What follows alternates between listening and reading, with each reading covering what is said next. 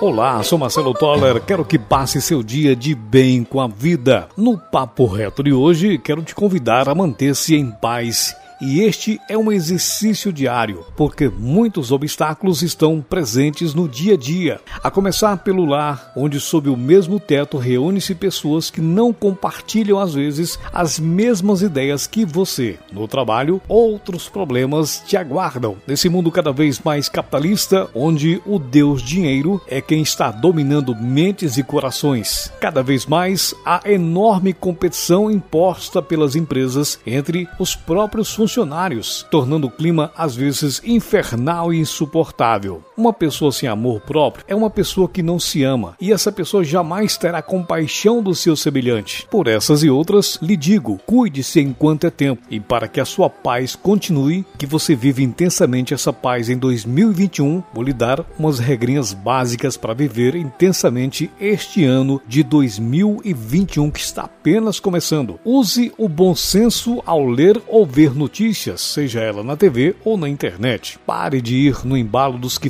ficam de plantão negando a ciência. Ao entrar no local de trabalho, faça uma prece em silêncio e cumprimente a todos com alegria. Respeite-se se não estiver com vontade de falar com ninguém. Retire-se e pare de fingir que está tudo bem. Ame-se pelo amor de você mesmo. Ninguém tem o direito de invadir a sua paz e se estão fazendo é porque você está permitindo. Reveja seus atos. A paz é um exercício diário sorria mais, relaxe, busque um cantinho dentro de você para ser feliz. Você é responsável pelo seu bem-estar. Estando feliz, o outro seguirá o seu exemplo. Valorize-se. Você merece muito mais do que tem hoje e vai conquistar se mantiver seu pensamento voltado para suas conquistas, os seus sonhos e os seus desejos. Só existem dois dias no ano em que nada pode ser feito. Um se chama ontem e o outro amanhã.